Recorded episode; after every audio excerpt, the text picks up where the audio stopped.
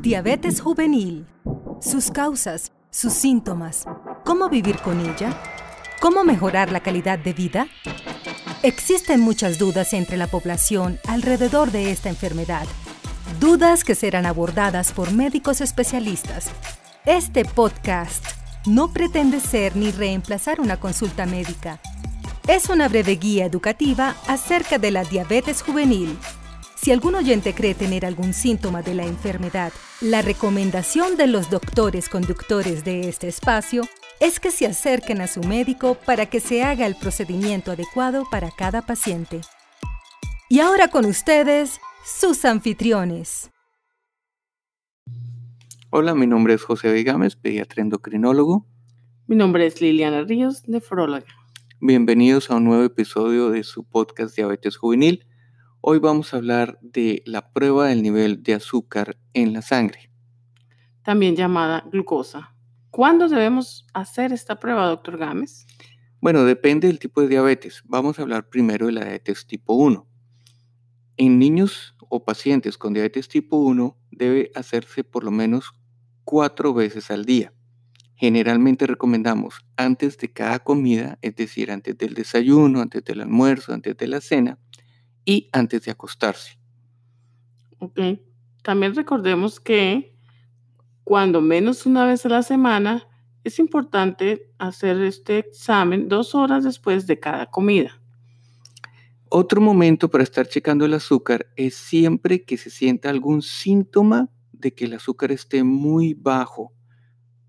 Por ejemplo, eh, que comiencen a sudorar, que comiencen a sentirse mareados, que tengan visión borrosa, temblores o cualquier signo que les haga pensar que, la, que el azúcar puede estar por debajo de lo normal.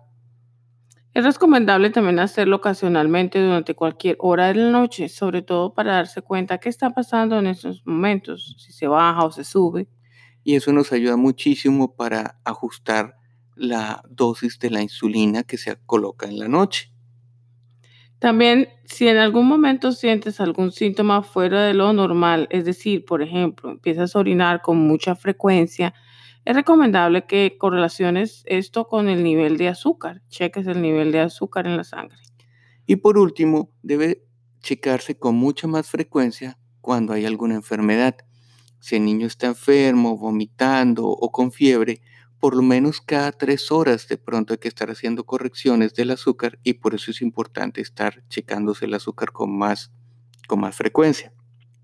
Bueno, vamos a hablar de los niveles de azúcar en la sangre en diferentes momentos eh, de las personas. Por ejemplo, si el nivel se encuentra arriba de 400 miligramos por decilitros, normalmente ya te va a producir síntomas te puede producir dolor de estómago, dificultad para respirar. si en algún momento te sientes así, por favor, chécate los números para saber que no es esta la causa. Cuando los niveles están entre 200 y 400, decimos que está muy alto y el paciente se puede sentir como con muy baja energía o, o muy cansado.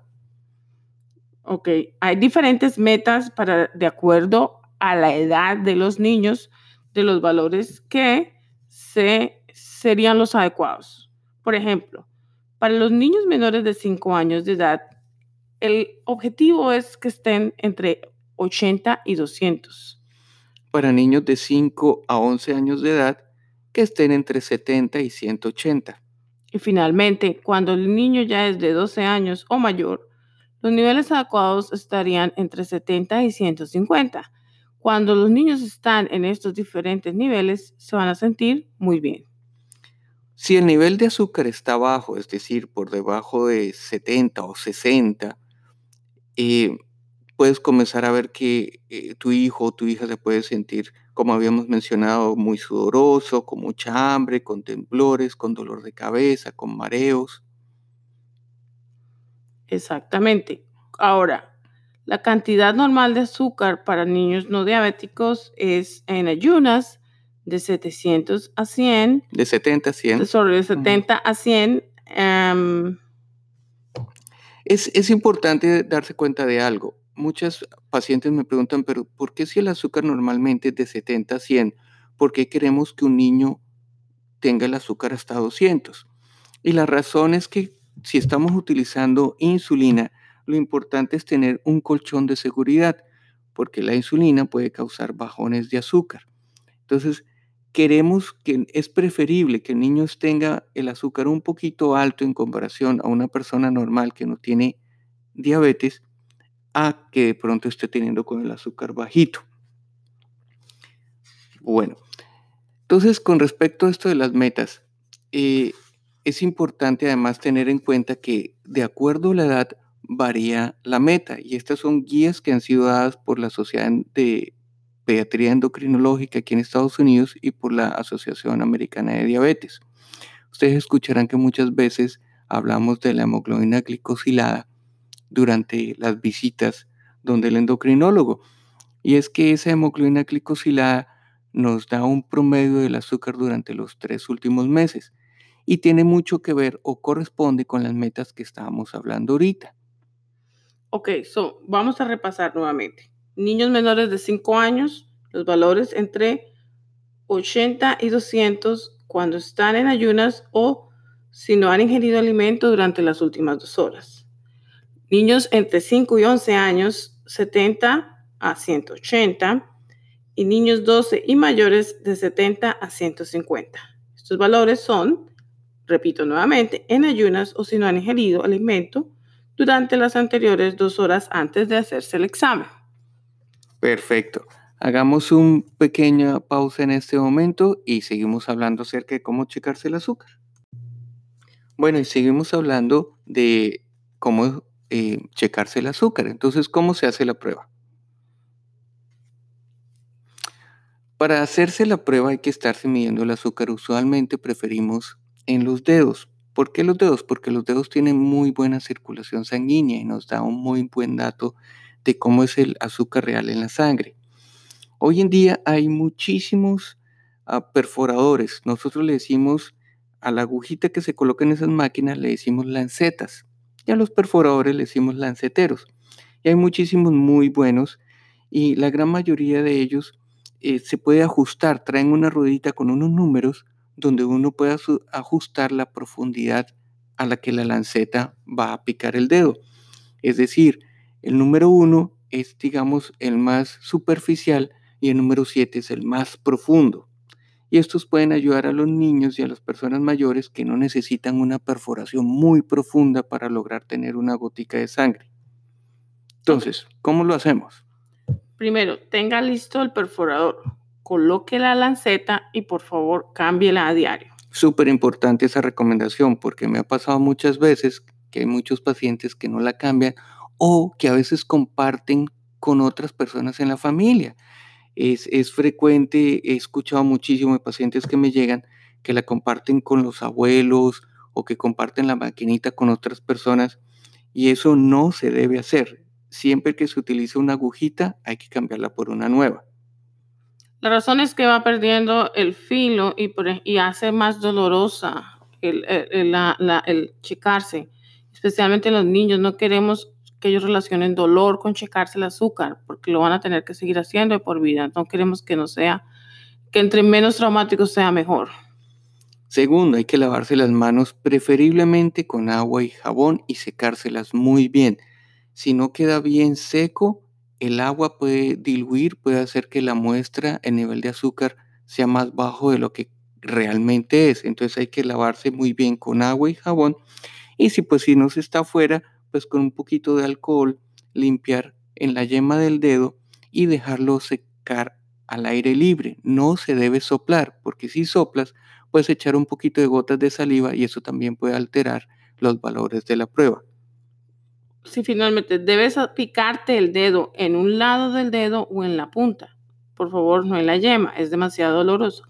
O en el brazo. Se puede intercambiar el lugar en que se hace la prueba.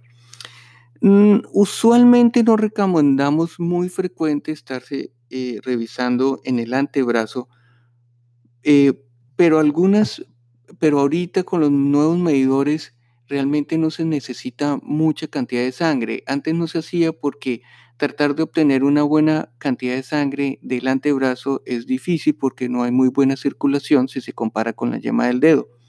pero con los nuevos medidores a veces eh, se puede hacer en el antebrazo la, prueba de la sangre. Para obtener suficiente sangre, posicione su mano hacia abajo, por debajo del nivel del corazón y exprima el dedo. Esto es súper importante. A veces algunas, algunos, por ejemplo, cuando en el invierno que las manos se ponen muy frías, no les llega muy buena circulación. Entonces es importante de pronto calentarse un poco las manos antes, colocar los dedos hacia abajo, como decías, muy por debajo del, del corazón para que llegue mejor circulación y tratar de ordeñar o exprimir un poquito el dedo para que salga la sangre con facilidad. Ok. Limpien la primera gota de sangre con una bola de algodón y pongan la segunda gota de sangre en la tira de prueba como lo indique en el medidor. Es importante cuando se utiliza la tirita en, ese, en ese medidor de llenar bien. Algunos medidores, algunas tiritas tienen como una línea amarilla y si no se llena bien esa línea amarilla con suficiente cantidad de sangre va a salir un error en el medidor. Entonces es importante que se llene bien esa tirita y una vez que está bien lleno, el medidor va a comenzar a contar 5 segundos, usualmente 5 segundos de para atrás, 5, 4, 3, 2, 1 y después sale la, el, el número en el medidor. Finalmente, presione con una bola de algodón en el lugar de la perforación para detener el sangrado. Perfecto, esa es la técnica. Ahora, ¿qué podemos decir de los medidores? Pues en especial no recomendamos un medidor específico. Hay muchísimas marcas y, algunos endocrinólogos de pronto prefieren algunos por encima de otro, eh, especialmente porque hay ciertos estudios que han mostrado que ciertas marcas tienen un poquito, digamos que mejor eh, forma y los valores son más confiables. Sin embargo, lo importante es tener un medidor. Eh, de acuerdo a la aseguranza, algunos van a recomendar uno por encima del otro pero en general nosotros preferimos los medidores que puedan almacenar por lo menos 100 resultados de pruebas o por lo menos las dos últimas semanas. Es importante que el medidor pueda hacer descargable la información para permitir a la familia o a la clínica acceso a todo ello y modificar. Hay algunos medidores que se pueden conectar a la computadora, ahorita la gran mayoría de ellos, y yo invito mucho a, los pacientes y a las familias a que en su computador personal, en la casa, lo conecten por lo menos una vez a la semana para que ellos mismos se den cuenta de cómo están los azúcares. Ahora, en padres con niños pequeños, las tiras que requieren menos cantidad de sangre son preferibles para estos chicos. Así es. Hay algunos medidores exigen que haya un código que sea compatible con el código del, medidor, el código de las tiritas. Eso ya casi, son muy pocas las, marcas que utilizan eso, pero hay que tener en cuenta eso. Si el, si el medidor que tienes utiliza un código, tienes que revisar que en el tarro donde vienen las tiritas, el código sea compatible con el, de las, con el del medidor. Y recuerda, siempre debes traer contigo el medidor a las visitas de la clínica. Eso es súper importante. No, no, te podría contar cuántas veces vienen familias a la visita y no traen el medidor y, y lastimosamente no podemos dar ninguna recomendación. Como médicos, eso es lo que nos va a dar muy buena idea de cómo está tu azúcar y en esa forma podemos ayudarte a decir si hay que cambiar la dosis de insulina o no.